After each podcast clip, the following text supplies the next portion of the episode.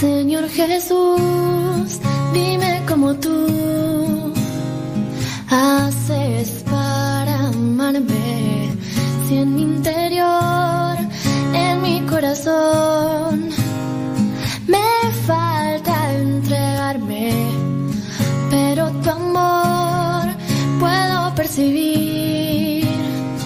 llega a mí con fuerza.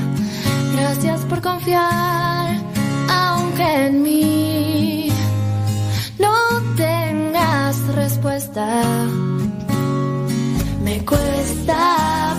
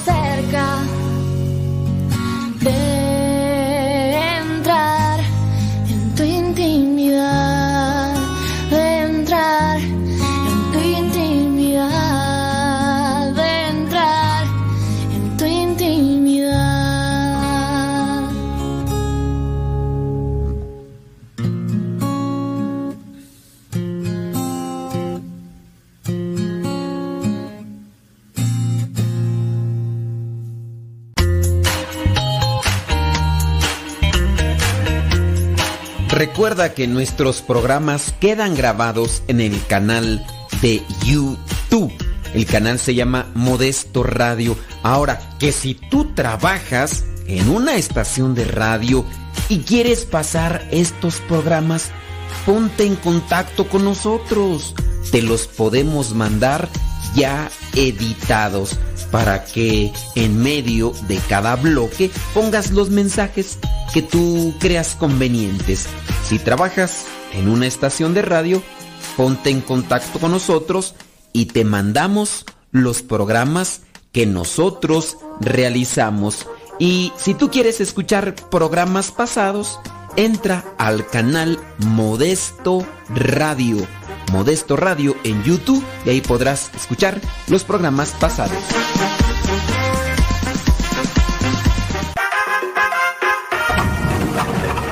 ¡Mira, papá, agua! Cuidado, niño. No juegues cerca de la cisterna, que no sabes que puedes caerte en ella y ahogarte. Papá, no lo regañes. Mejor cierra con tapa metálica y candado aljibes o cisternas. Es muy fácil prevenir ahogamientos. La prevención es vital.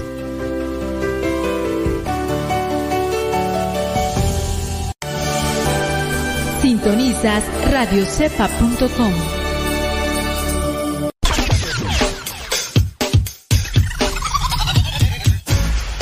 Radio Cepa, la radio que conecta tu corazón con Dios.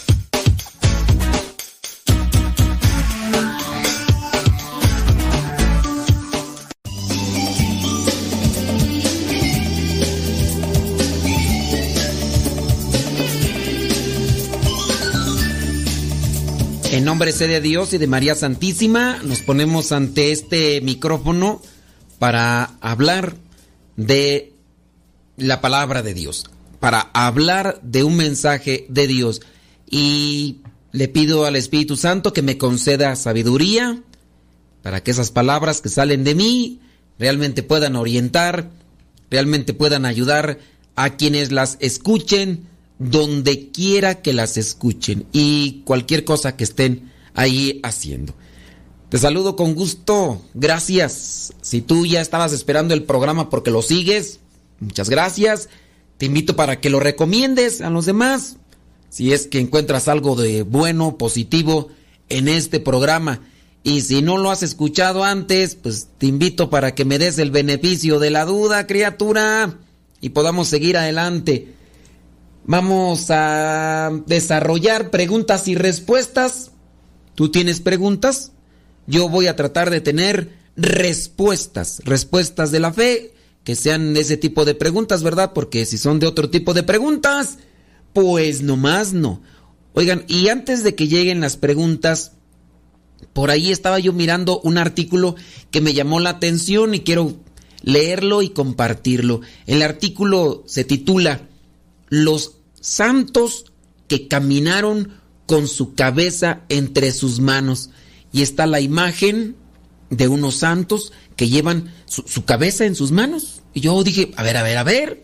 O sea, yo no conozco mucho de la vida de santos, pero pues me llama, me llama la atención esto.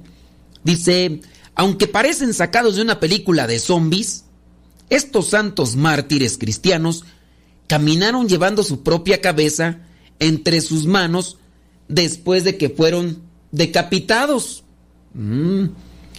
Los ce, cefalóforos, cefaloros, los cefaloros, ándele, ahí está. No, los cef, cefaloforos, los cefalóforos. A ver, es una palabra griega que, que no, no está difícil de pronunciar.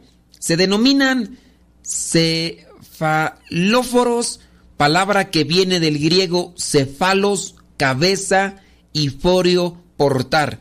Después de haber buscado una lista de ellos, eh, dicen que hay más de 50. Hay más de 50 santos. La mayoría de los santos cefalóforos son de la época de los primeros cristianos, que a causa de defender la fe, muchos murieron torturados de una manera horrible.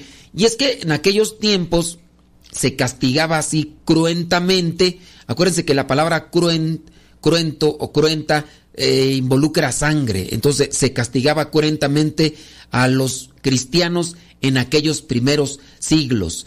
Dice, los cefalóforos, en lugar de caer muertos, permanecían vivos el tiempo necesario para levantar la cabeza y caminar hasta el lugar que eligieron para su entierro, o el lugar donde más tarde se construyó una iglesia en su honor. Podríamos decir que ser decapitado era más bien un lujo, estaba reservado a personas con cierto rango. Por ejemplo, ciudadanos romanos, guerreros o nobles, esto lo podemos ver claramente con el martirio de los santos apóstoles Pedro y Pablo.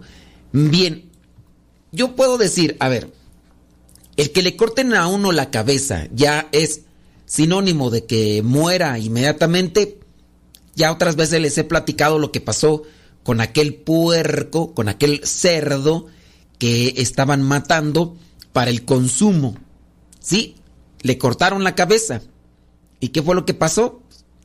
Pues que le cortaron la cabeza porque regularmente dicen los que saben del, del esta cuestión de la carnicería que a los cerdos pues hay que cortarle la cabeza para que se desangren, se desangren, se le salga la, la sangre, de hecho la sangre se detiene en una charola que después se pone a hervir, le ponen algunas este, cáscaras de lima, le ponen cebolla, le ponen eh, hojas de perejil o eucalipto o quién sabe qué otras, eh, ruda, también creo ruda, eh, hierbabuena, le ponen varias hierbas de olor.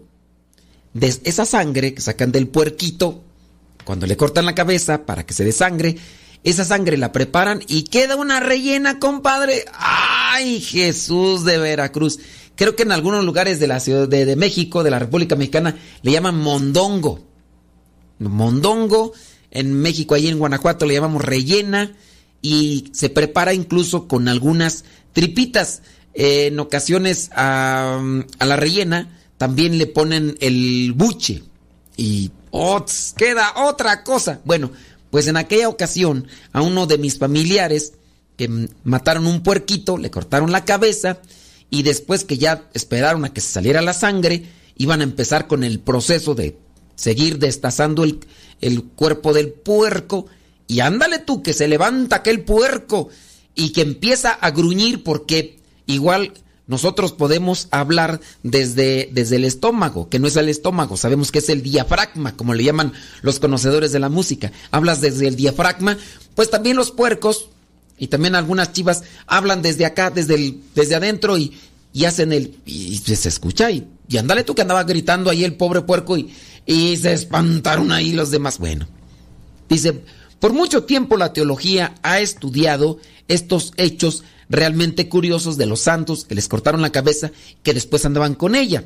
Dice que ha dejado perplejo a más de un estudioso el hecho de que un mártir después de cortarle la cabeza la fuese a buscar, de alguna manera viene a significar su profesión de fe que tiene la última palabra victoriosa sobre la muerte en modo violenta.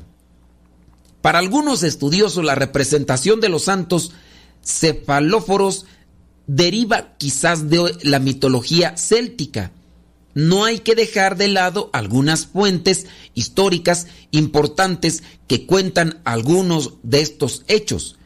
Una homilía sobre los santos Juventino y Maximino dice, San Juan Crisóstomo afirmó que la cabeza cortada de un mártir era más aterradora para el diablo que cuando éste podía hablar. Luego comparó a los soldados que mostraban las heridas recibidas en la batalla con los mártires que sostenían la cabeza cortada entre las manos y se la presentaban a Cristo. Otra fuente la podemos encontrar en los escritos de la vida de uno de los santos Cepalóforo, con más conocida, San Dionisio, el primer apóstol de París y por ahí viene ya la, lista. Sí, yo había leído por ahí en una revista de, de estas que presentan casos así como que, aunque usted no lo crea, ¿verdad? Pero son de esos datos como que históricos y relevantes de que sí sucedió, aunque usted no lo crea. Y hablaban de estos que murieron en la guillotina allá en Francia. Ya ves que el fulano que inventó la guillotina, al parecer creo que hasta murió con la misma guillotina. Lo que él había inventado para acabar con la vida de los demás, le sirvió, no, no, no le sirvió, sino que con esa misma fue con la que acabaron su vida. Y platicaban en una situación de estas por allá en París, por allá en Francia, que le cortaron la, la cabeza a uno que estaba rezando el Padre Nuestro, que no le dejaron ni siquiera que terminara la oración del Padre Nuestro. Cuando le cortan la cabeza del Padre Nuestro, cayó la cabeza, rodó y la cabeza seguía diciendo el Padre Nuestro. Seguía diciendo el Padre Nuestro. Sí, me, preguntas, pero ¿a poco sí se le entendía? Porque ¿a poco no necesita el aire? Yo no sé, así decía la, la nota y a lo mejor alguien va a decir, yo no creo. Pues aquí ni modo que le intente uno, ¿verdad? No, no, pues no. Santos Félix, Regula y Exuperancio. Los hermanos murieron mártires junto a su sirviente, los hermanos eran Félix y Régula. Félix y Régula, dice, murieron mártires junto a su sirviente Exuperancio alrededor del año 302 con las persecuciones de Diocleciano en Balais. Bueno, pues ahí están estos tres que, que fueron los que murieron ahí y que tenían ahí la cabeza en sus manos. Félix, Régula, hermanos, Félix y Régula y Exuperancio. Déjame ver otro. San Justo de Beauvés. San Justo de Beauvés, aunque no nos dice aquí cómo fue que, que murió, pero este está, es un santo. San Justo de Beauvés, tampoco nos dice de dónde ni de qué año. Mm, San Dionisio de París. De hecho, está representado en algunas columnas y ahí está el santo con San Dionisio de París. Bueno, ya nuestra curiosidad podría ser que vayamos a indagar el nombre de este santo en el santoral y ya mirar de qué manera murió. La referencia está ahí que se dice que él murió así y que todavía pudo levantar y sostener sostener la, la cabeza en sus manos. Otro santo, San Cudberto de Lindisfarne. San, y de hecho por ahí están unos vitrales que tienen y, y pues ahí tiene su, su cabeza, mira. San Cudberto de Lindisfarne. Otro santo, este santa, Santa Valeria de Limonjes. Santa Valeria de Limonjes. Bueno, yo no sé qué tan relevante sea para ti esto de los santos. Mándame decir si te si tú quieres saber los nombres, si no quieres saber los nombres, pues ahí le cortamos y seguimos con otra cosa. ¿Qué te parece?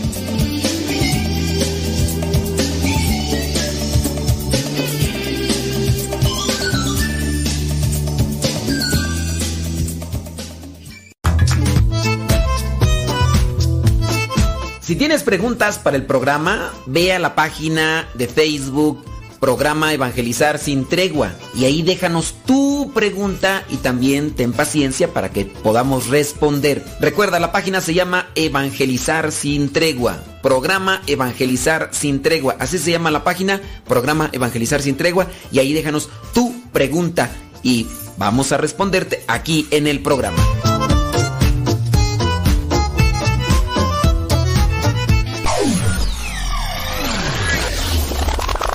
Radio Cepa, con una programación que toca tu corazón. En Radio Cepa alimentamos tu espíritu cada día. Estamos online las 24 horas. Escucho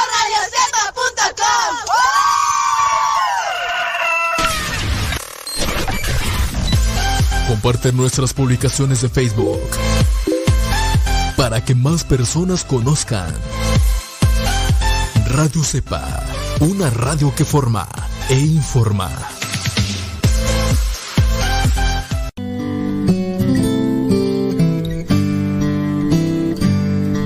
Ser cristiano y no ser sincero es una contradicción. Escuchas Radio Cepa.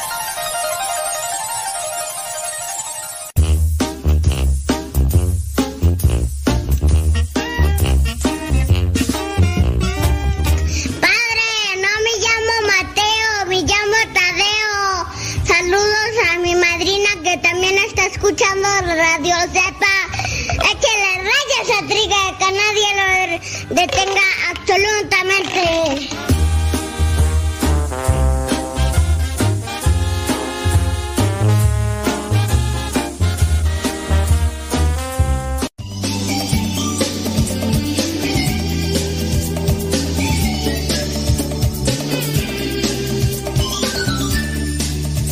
Nosotros tenemos a muchos santos dentro de la iglesia y los santos creo que en la medida en que conozcamos sus vidas nos pueden aportar luces, ideas para, pues, para poderlas trabajar. Yo trabajo las ideas que leo, que reflexiono y esas sin duda me ayudan para hacer mejor esto. Yo te invito para que tú también tengas a bien de buscar buenas lecturas. Buena lectura. Sí, yo sé, hay muchas cosas que hacer, hay muchas cosas que terminar, pero alimenta tu espíritu y aliméntalo con, con cosas buenas y no sé, si tú quieres buscar novelas o quieres buscar una literatura que te describa otras cosas más, bueno, pues por ahí hay muchas otras cosas más. Déjame ver, por acá nos llegó una pregunta. De las preguntas que tenemos aquí, algunas de ellas son muy extensas y tengo que darles aquí como que un espacio. Dice esta pregunta, listen very carefully, dice el gringo. Dice, tengo 42 años, dice la persona que tiene 42 años de edad. Eh, deja ver si esta pregunta no es la misma. Porque en ocasiones nos mandan las preguntas y la persona se va no escucha y después piensa que no se la dijimos la respuesta y no las vuelve a hacer y yo digo, pues es que ya la dije, ya la dije, pues para qué, para qué repetirla. Dice, tengo 42 años de edad, dice 19 años de casada, 6 hijos, eh, en el cielo 2 y con nosotros, ah, ok, a ver, a ver, a ver, 19 años de casada, 6 hijos en el cielo, dice, así, 6 hijos en el cielo y dos con nosotros en la tierra. Oh, un varón de 18 y una chica de 10 años. Dice, yo vivo bloqueada a la bendición de Dios. Yo vivo bloqueada. ¿Será abandonada? Bueno, aquí dice, yo vivo bloqueada a la bendición de Dios y aun cuando me llena de maravillas, no soy agradecida. No sé cómo seguir luchando con un buen hombre que padece de agresivo pasivo. Y ruego cada día para que Dios dirija nuestras vidas y nuestro matrimonio sea un buen ejemplo de vida para nuestros hijos y quien nos puede ver. Eh, es que aquí no le entiendo. Bueno, no sé qué. ¿Cuál, cuál será la, la pregunta aquí? ¿Cuál será la pregunta? Sabrá Dios.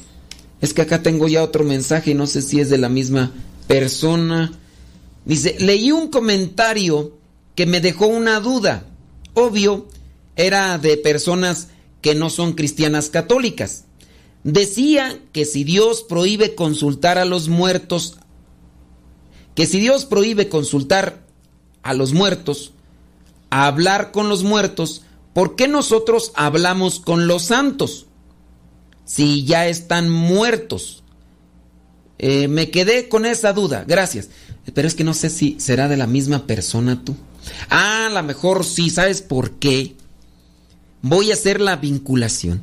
Como la señora dice que tiene seis hijos en el cielo, a lo mejor por eso la cuestionaron. Puede ser, puede ser que aquí no, no identifico bien los nombres y todo esto. Aquí ya todo junto. Bueno, puede ser. Mira, eh, hay personas que te pueden decir que, que no hay que hablar con los muertos.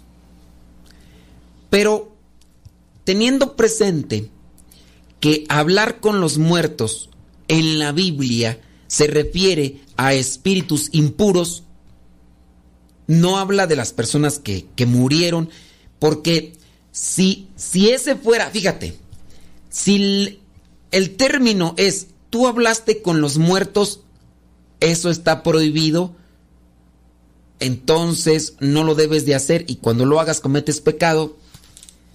Recordemos, recordemos que Jesús está hablando en el momento de la transfiguración con dos personas que ya habían muerto. ¿Quiénes eran estos dos? Moisés y Elías. Si en su caso la persona interpreta que hablar con los muertos es igual que hablar con las personas que están ante la presencia de Dios, entonces estamos malentendiendo porque también Jesús habría incurrido en algo que que no debemos de hacer nosotros y que Él sí lo hace. Y uno podría decir, oye, pero es que Él es el Hijo de Dios, Él puede hacer lo que se le venga en gana, pues Él es Dios, Él es el Hijo de Dios, Él es Dios, Él puede hacer lo que se le venga en gana. Pero tengamos presente que la presencia de Jesús en esta vida para con nosotros es porque nos muestra el sendero que nos lleva al Padre.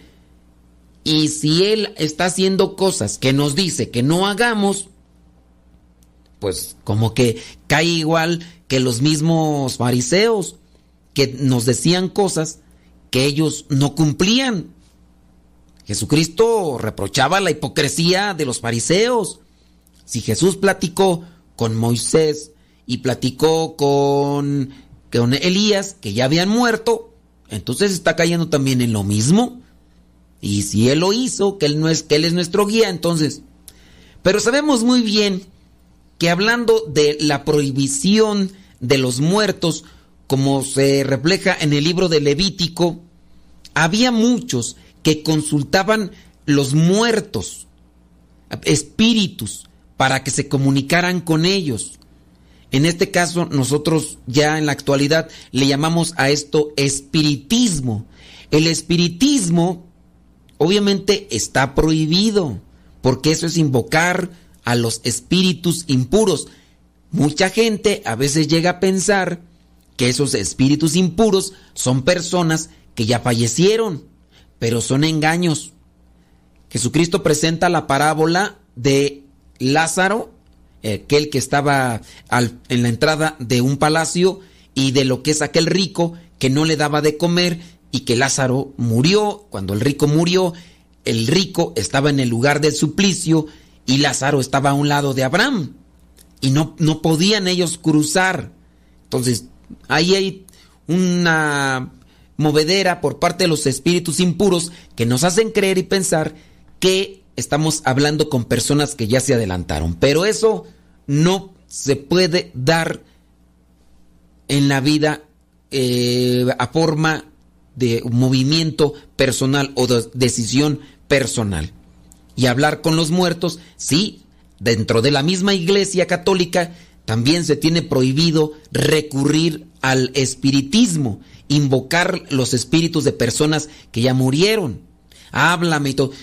Uno dirige una plegaria a alguien que considera ya está en el cielo y si consideramos que ya está en el cielo, pues así como Moisés, así como Elías, que son hombres justos, aunque en ese momento de la transfiguración todavía no se había abierto la gloria, pero uno puede dirigir unas palabras. No es que yo me ponga a platicar, no, es que yo me ponga a invocar, no.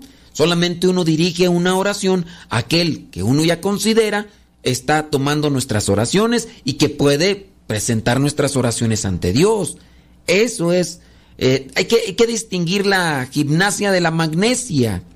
No estoy invocando a los muertos. Eh, se acaba de morir alguien de mi familia. Lo voy a invocar para que me venga a decir eh, esto que necesito. O, la mamá que falleció, que alguien se siente solo y que, y, que va a invocar. No, ahí sí ya está incorrecto. Bueno, déjame entonces eh, pasar acá. Otra dice, ¿por qué no se puede ir? ah, dice, que dice que pertenece a un grupo de la iglesia y le dicen que está mal que él vaya a un club a escuchar música mundana. ¿Por qué no se puede ir a escuchar música? Mira, ¿qué es la música secular?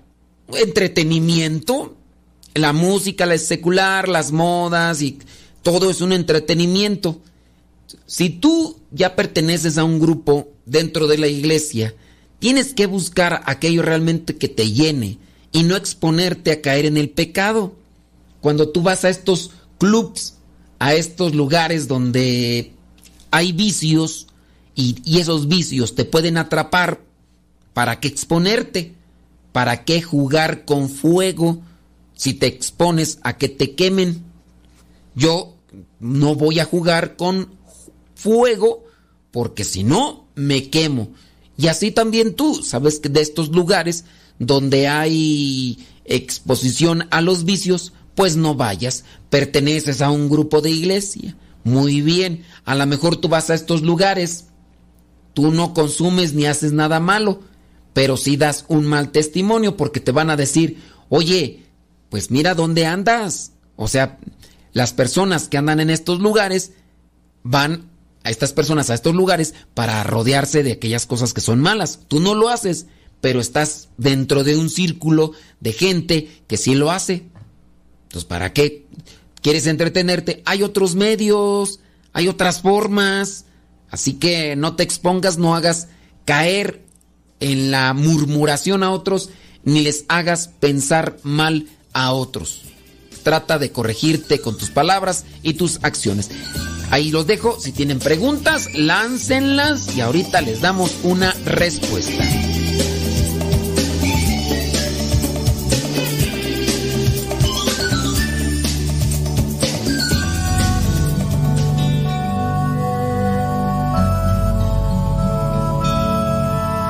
El Evangelio de todos los días directamente hasta tu celular.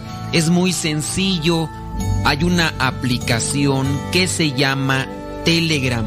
Esta aplicación es muy similar a WhatsApp, pero tiene cosas mejores. Tú puedes meterte a Telegram, buscas el grupo que se llama Evangelio MSP. M de María, S de silla, P de pera.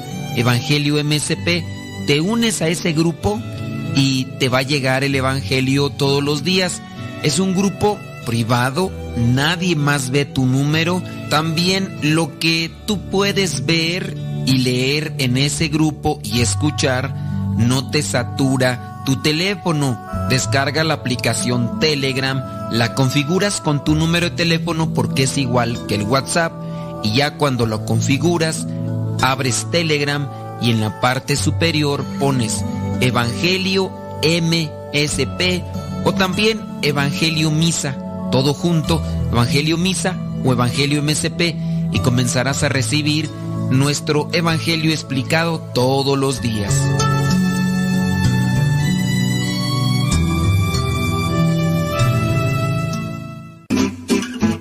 Mamá, ya te dejé mi ropa para que la laves.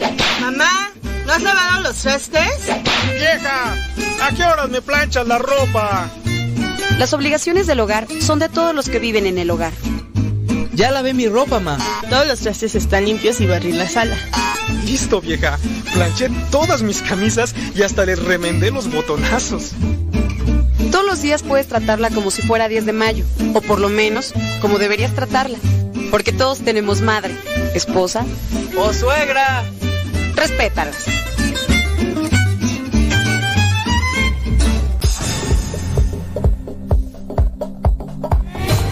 Radio Cepa, la radio católica por internet de los misioneros servidores de la palabra. Puedes escucharnos ingresando a internet en la página www.radiocepa.com. No te pierdas de la programación diaria con contenido que te ayudará a mejorar tu manera de vivir. Sé parte de este gran trabajo apostólico compartiendo con tu familia, amigos y conocidos. radiocepa.com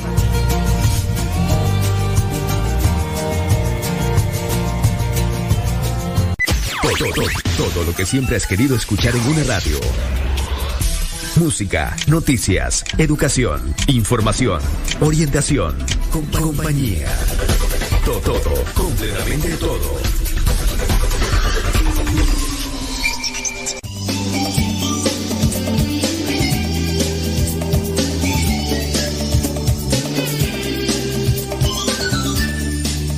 Muchísimas gracias por acompañarnos. Gracias por también por aguantarnos. Que también esa es la cuestión, ¿verdad?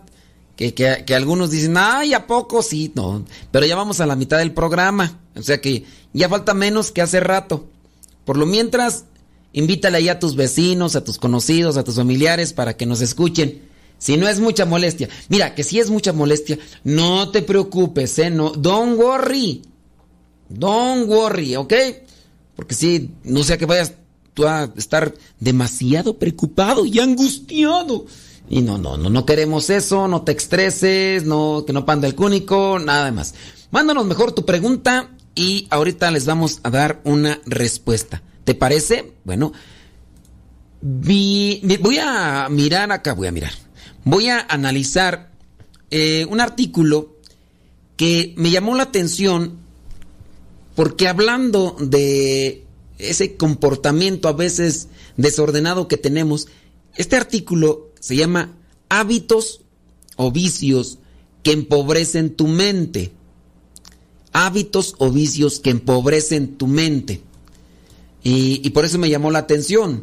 Dice, nuestras costumbres influencian nuestro estado físico y emotivo, nuestras costumbres, además de programar la manera en que nuestro comportamiento definirá quiénes somos. Si es así, es importante poner fin a algunas de las actividades que empobrecen nuestra mente. Vámonos con la primera actitud que empobrece nuestra mente, la autocompasión, pero autocompasión exagerada. Las raíces de la pobreza empiezan a crecer cuando la autocompasión exagerada lleva a quejas sobre cuán miserable es nuestra vida. Empezamos a pensar que no tenemos el sueldo que deseamos, que la educación que hemos recibido no es la que necesitábamos, que nuestra casa no es como la de las revistas, que el clima de hoy no es bueno, el dependiente no nos escuchó como habría debido y todo, absolutamente todo, puede ser un motivo para sentir compasión por uno mismo y echarle la culpa al hecho a los otros. Las personas que tienen esta costumbre de autocompasión exagerada pierden el respeto en relación a quien los rodea. Yo podría aplicar una fórmula. Estas personas que les gusta tirarse al suelo para que los demás les consuelen, andan ahí ya como de papel de, de, víctimas. Uy, andan que, cuidado. Está claro que nadie soporta duramente mucho tiempo a una persona que siempre tiene malas noticias. Por ejemplo, nadie espera nada de un hipocondriaco crónico y es muy poco común que sea invitado o considerado para cualquier situación.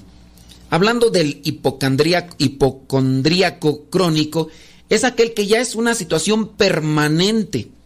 Y es difícil porque, una, ni se quiere atender, porque cuando dice, ay, es que yo me siento enfermo, ¿a poco sí? Ay, pobrecito, ay, es que, no, no, no te vaya a pasar nada. Le gusta, le gusta que lo estén apapachando. Entonces, esa es como una forma de eh, sentir cariño, pero es una forma de, llenarse de, de, un regocijo, es, una, es, una, forma de placer, es una forma de placer. Que, que le tengan compasión o, lástima y que a cada rato le ay no, pero, ay no, ¿qué te pasó? Ay. Pues sí, hay, hay personas que, que les gusta tirarse al suelo y obviamente no, no van a progresar. Eso de la autocompasión exagerada, exagerada, no. Recuerden, son, son puntos que nos pueden ayudar para no caer en el empobrecimiento de la mente. Eh, el que viene a ser un, eh, ¿cómo se le dice tú? Hipocondríaco crónico, está siempre en ese modo de, le duele un poquito aquí en el, en el, en el cuerpo, en cualquier parte. ¿Y qué es lo que dice? Y de seguro es cáncer. Y de seguro, ay no, me muero, me muero. Ay, no, ay. Yo conocí a una persona que ante cualquier situación inmediatamente decía, ay no, yo creo que había veces que decía, híjole, yo creo que al rato me muero. Y le preguntamos, ¿por qué tú? Es que sentí aquí, mira, aquí, aquí sentí un dolorcito y sentí cómo se desprendió. Yo creo que las tripas así se me reventaron por dentro. Se me reventaron por, porque escuché cómo tronó. Dije, a lo mejor comió muchos frijoles. O a lo mejor comió muchos garbanzos o cosas de esas y a lo mejor lo que tronó fue otra cosa dentro del intestino y piensa que, que, que ya se le desprendió el intestino. Pero así, esta persona que era un hipocondriaco crónico andaba haciendo de todo tipo de menjurjes y se los inventaba. Oye, qué, qué difícil la vida con esa persona porque no puedes entablar un diálogo estable, eh, formal, normal, porque siempre sale a relucir su estado físico, su estado de salud. Y me acuerdo yo que platicábamos y, y no, no, no, pues, qué bueno que tú sí estás bien, porque... Y volvía nuevamente. En una ocasión me tocó mirar, porque estuve conviviendo muy de cerca con esta persona, me tocó mirar cómo durante un periodo de tiempo agarraba el vaso de licuadora, le echaba leche, al vaso de licuadora le echaba semillas, semillas de calabaza, y le ponía quién sabe qué tantas cosas que traía de estos lugares donde te venden hierbas. Yo nomás me acuerdo de las semillas porque eran las que identificaba. Primero las, las, las ponía en el comal o las compraba ya tostadas, semillas de calabaza. Y le echaba ahí, le echaba hasta piloncillo, le echaba miel, le echaba este un polvo, no sé qué polvo era, si era esta, ay, es que se me va el nombre de los polvos ahí que supuestamente provocan si te los toman, eh, le echaba ese polvo y todos los días, y luego hasta nos invitaba, dice, no, está re bueno y esto me va a ayudar porque tengo esta enfermedad y esta enfermedad y esta enfermedad. Y así, y me acuerdo así que un dolorcito, ya, uy, de seguro tengo cáncer. Uy, no, de, se me acaba de desprender el corazón. Aquí lo traigo yo colgando el corazón. Óyeme, qué, exageración. Pero pues hay que entender, ¿verdad? Que traen un problema también psicológico y mental y, y, qué difícil. Bueno, eso empobrece nuestra mente. Para una persona es muy difícil pues mantener relaciones personales que son en cambio importantes para la vida diaria, para poder ser conexión cuando uno trata con este tipo de personas. La autocompasión exagerada es la mejor manera para obtener un sueldo mediocre y tener una vida sin grandes alegrías. Esta situación empobrece nuestras mentes. Número dos, economizar en todo. Dice, si buscas siempre las ofertas, si piensas que el sueldo de tus colegas siempre es el más alto que el tuyo, aunque trabajen menos, si no prestas nunca nada a nadie o no dejas propina a los meseros, significa que el hábito de pobreza ya han anidado alrededor de ti. Los expertos dicen que economizar en todo de manera compulsiva está muy lejos de ser un signo de atención. Al contrario, es un síntoma que refleja la incapacidad de compensar ganancias perdidas. Bueno, esto está también dentro de lo que debería ser empobrecer la mente, pero ya hablando en un sentido material. Ser una persona avara significa también eso, tener una, eh, una pobreza mental siempre anda rasguñando. Hay personas que no, no comen saludablemente o, por lo menos no se dan ese gusto de comer saludablemente por no gastar. Después guardan dinero que no lo disfrutan. O algunas descuidan su salud y se gastan todo el dinero que ahorraron por no cuidar su salud y por ahorrar. Eso también es dañar o empobrecer lo que vendría a ser la, la mente. Empobrecer la mente. Número tres, medir todo en términos monetarios. Todo es dinero. Pues es que si la persona es avara, si anda por ahí, uno digo, hay que tener su medida. Tampoco está la persona que es avara, la que se guarda todo y que no quiere gastar para nada. Y está el otro que es un gastalón de primera. Está el otro que es un eh, ¿cómo le llaman allá mi rancho tú? Es una persona, un despilfarrador. Es un despilfarrador de primera. Pues sí, están los dos extremos. Digo, hay que también guardar un poquito de dinero, tenerlo ahí en reserva. ¿Por qué? Porque te vas a ir de vacaciones. Puede ser. Pero también ahí lo tienes guardado por si sale una enfermedad de esas que, que, no, uno no, no, programa ni prepara y que te llegan y te afectan. Entonces, eso te puede servir para que te prepares y, tengas una ayuda. Pero sí hay que tener cuidado de no medir todo en términos monetarios. Entonces cosieron unas hojas de higuera y se cubrieron con ellas.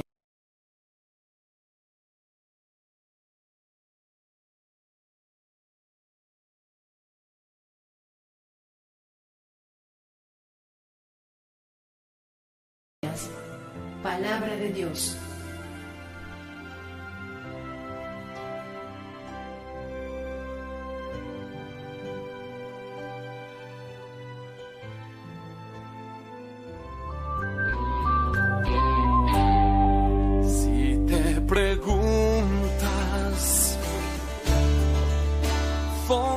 Hermanos, les saluda Mauricio Suárez desde la Ciudad de México. Estoy convencido que la música da forma a todo lo que...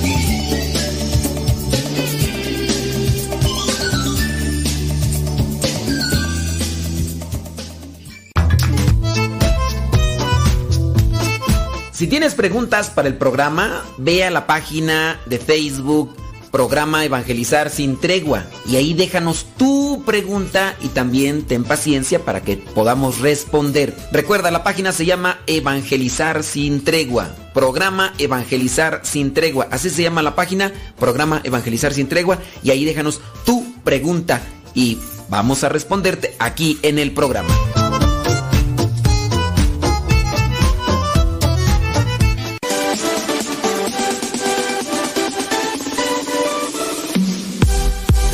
Porque nuestra prioridad es la evangelización.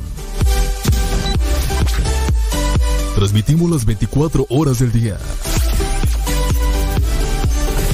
Los 365 días del año. Llegando hasta tus oídos en las diversas plataformas digitales. Sigue en sintonía de Radio Cepa, una radio que forma e informa.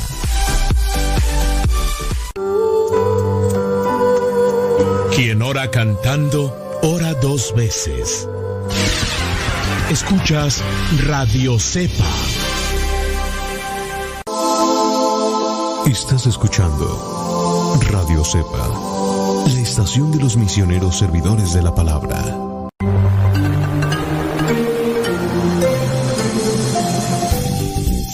Escuchando radiocepa.com, la estación de los misioneros servidores de la palabra.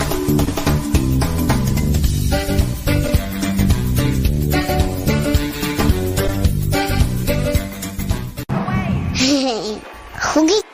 Cuidado, niña. No te tomes eso. ¿Qué no sabes que te puedes intoxicar? Mamá, no la regañes. Mejor guarda productos de limpieza, tiner, aguarrás u otros productos tóxicos bajo llave para que no se intoxique. Es muy fácil prevenir envenenamientos e intoxicaciones. La prevención es vital.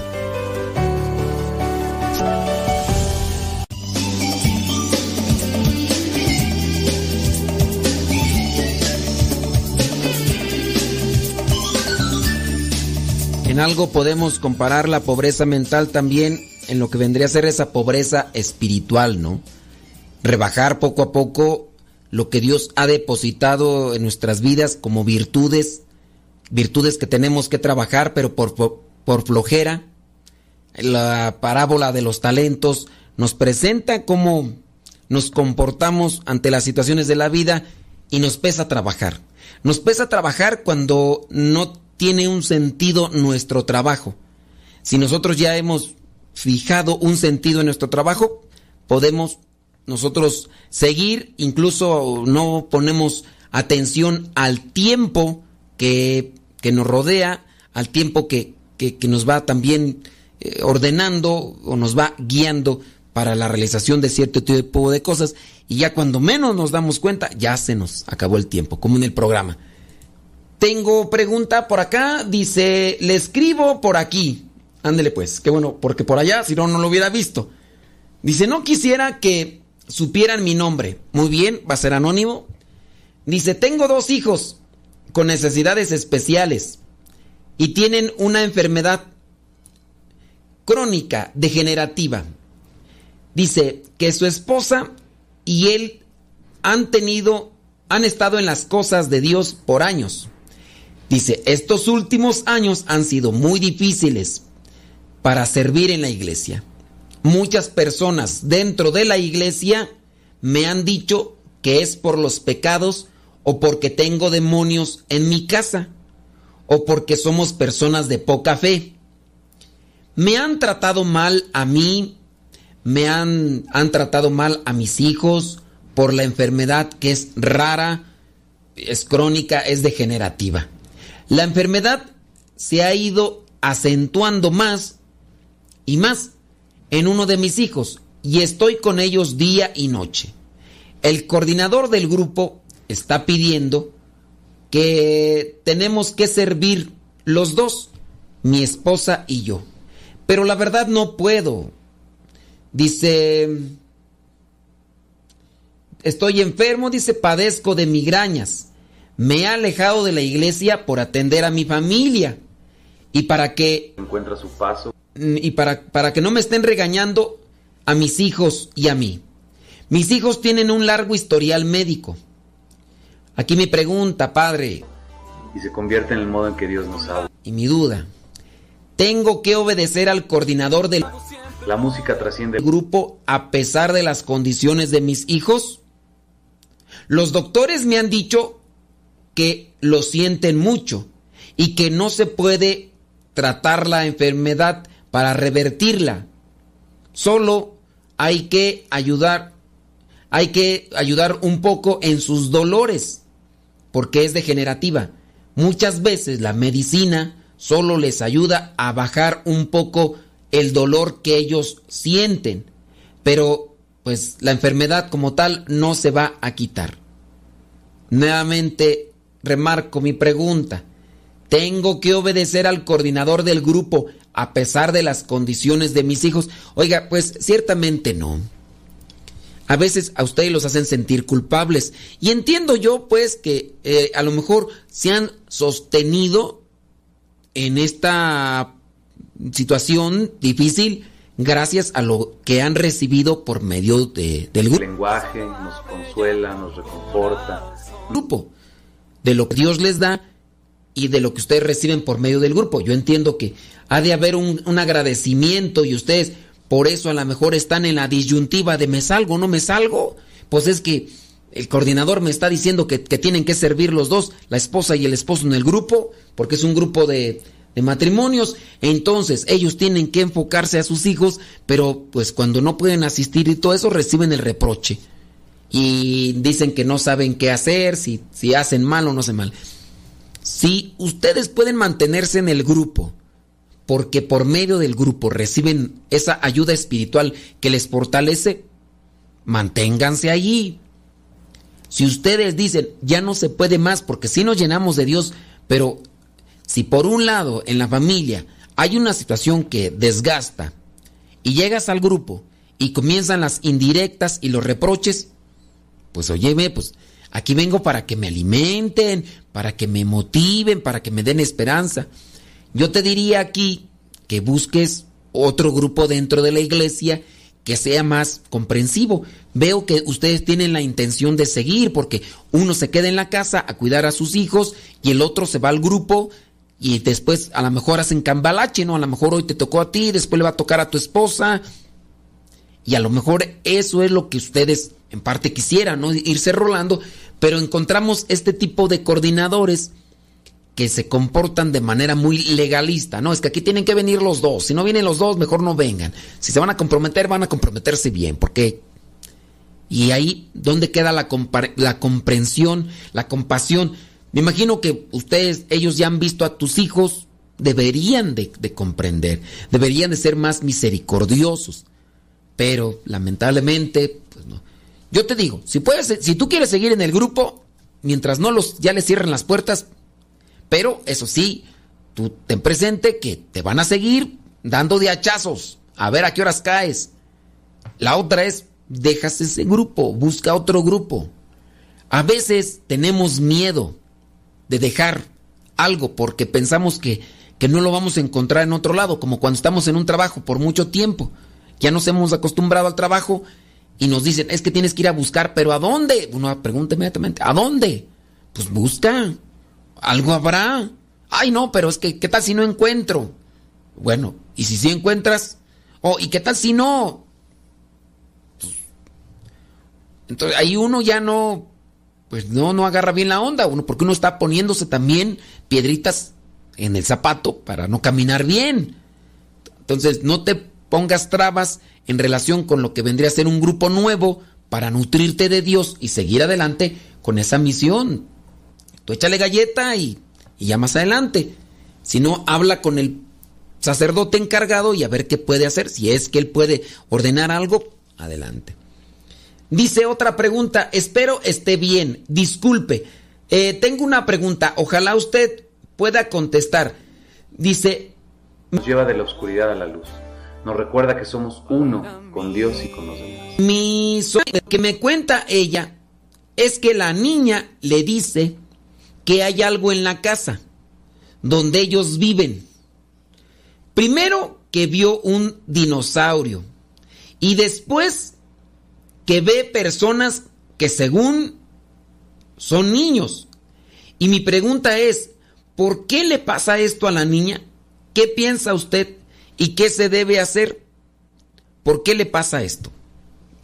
No sabemos si en realidad son lo que dicen.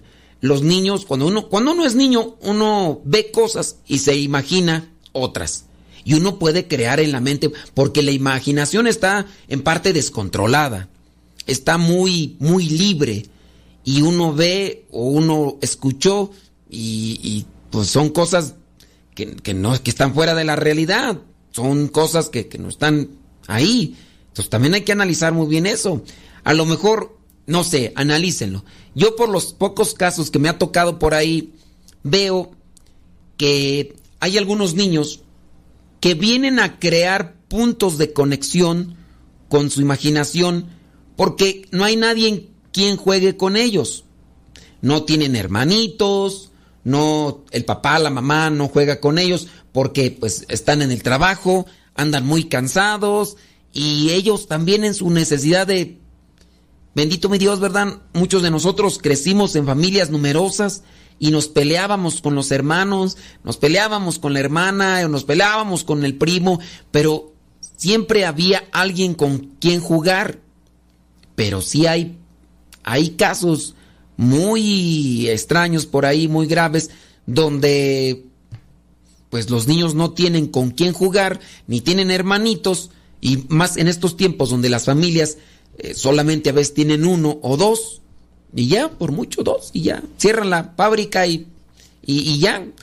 Entonces el niño necesita jugar, necesita recrear la imaginación, y si ustedes no se dedican ese tiempo, a mí me ha tocado jugar con, sobrinitos, me ha tocado jugar con mis primos. Me acuerdo yo de, un primo por ahí que ya ahorita ya está, ya está grande, hace más de eh, 20 años, veintitantos años, él ya tiene ya como 22, ¿no? Estaba morrillo, estaba morrillo. Yo ya tenía que mis. Bueno, ya no les digo, pues no van a hacer cuentas. Pero la cuestión es que yo, yo llegaba a la casa donde mm, el primo, que estaba morrillo, buscaba al papá, o sea, a mi tío, para jugar con él. Y mi tío pues, estaba cansado. Entonces, pues yo todavía estaba más chavalón, tenía yo pila, yo iba a trabajar y, y pues a mí me gustaba tan, bueno, me gusta todavía jugar y todo eso. Entonces me ponía a jugar con él. Entonces el morrillo me, me buscaba y, y, tú, vas a, tú vas a hacer esto, tú vas a hacer lo otro. Y, pero cuando no hay quien te dé esa oportunidad, analícenlo. No necesariamente los niños siempre están relacionados con, con muertos o con espíritus impuros o, cosas así. Hay veces que sí, hay veces que sí. Primero analicen esto, esta base esta, que lo presento yo y ya después ir purificando las posibles cosas y ya eh, si después de haber de ya descalificado o ya eh, quitado todo tipo de, de ahora sí vamos a revisar a lo mejor acá hay una persona que jugó, que hizo, que invocó, no lo sé. Hay muchas formas en las que se invoca o se abren las puertas para el maligno y a veces no nos damos cuenta. Lo que sí me estoy dando cuenta tú es que ya se acabó el tiempo y ya nos tenemos que retirar, pero yo espero que el programa de hoy te haya dejado algo para trabajar en el consciente. Nos escuchamos en la próxima. Se despide su servidor y amigo el Padre Modesto Lule de los misioneros servidores de la palabra. Hasta la próxima.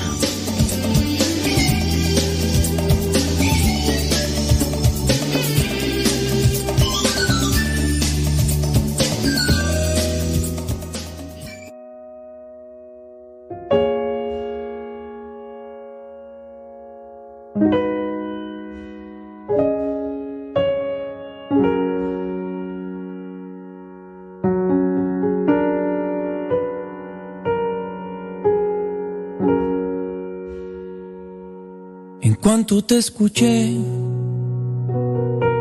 mis redes yo dejé y luego te seguí. y hoy pesco para ti. No miento, yo dudé.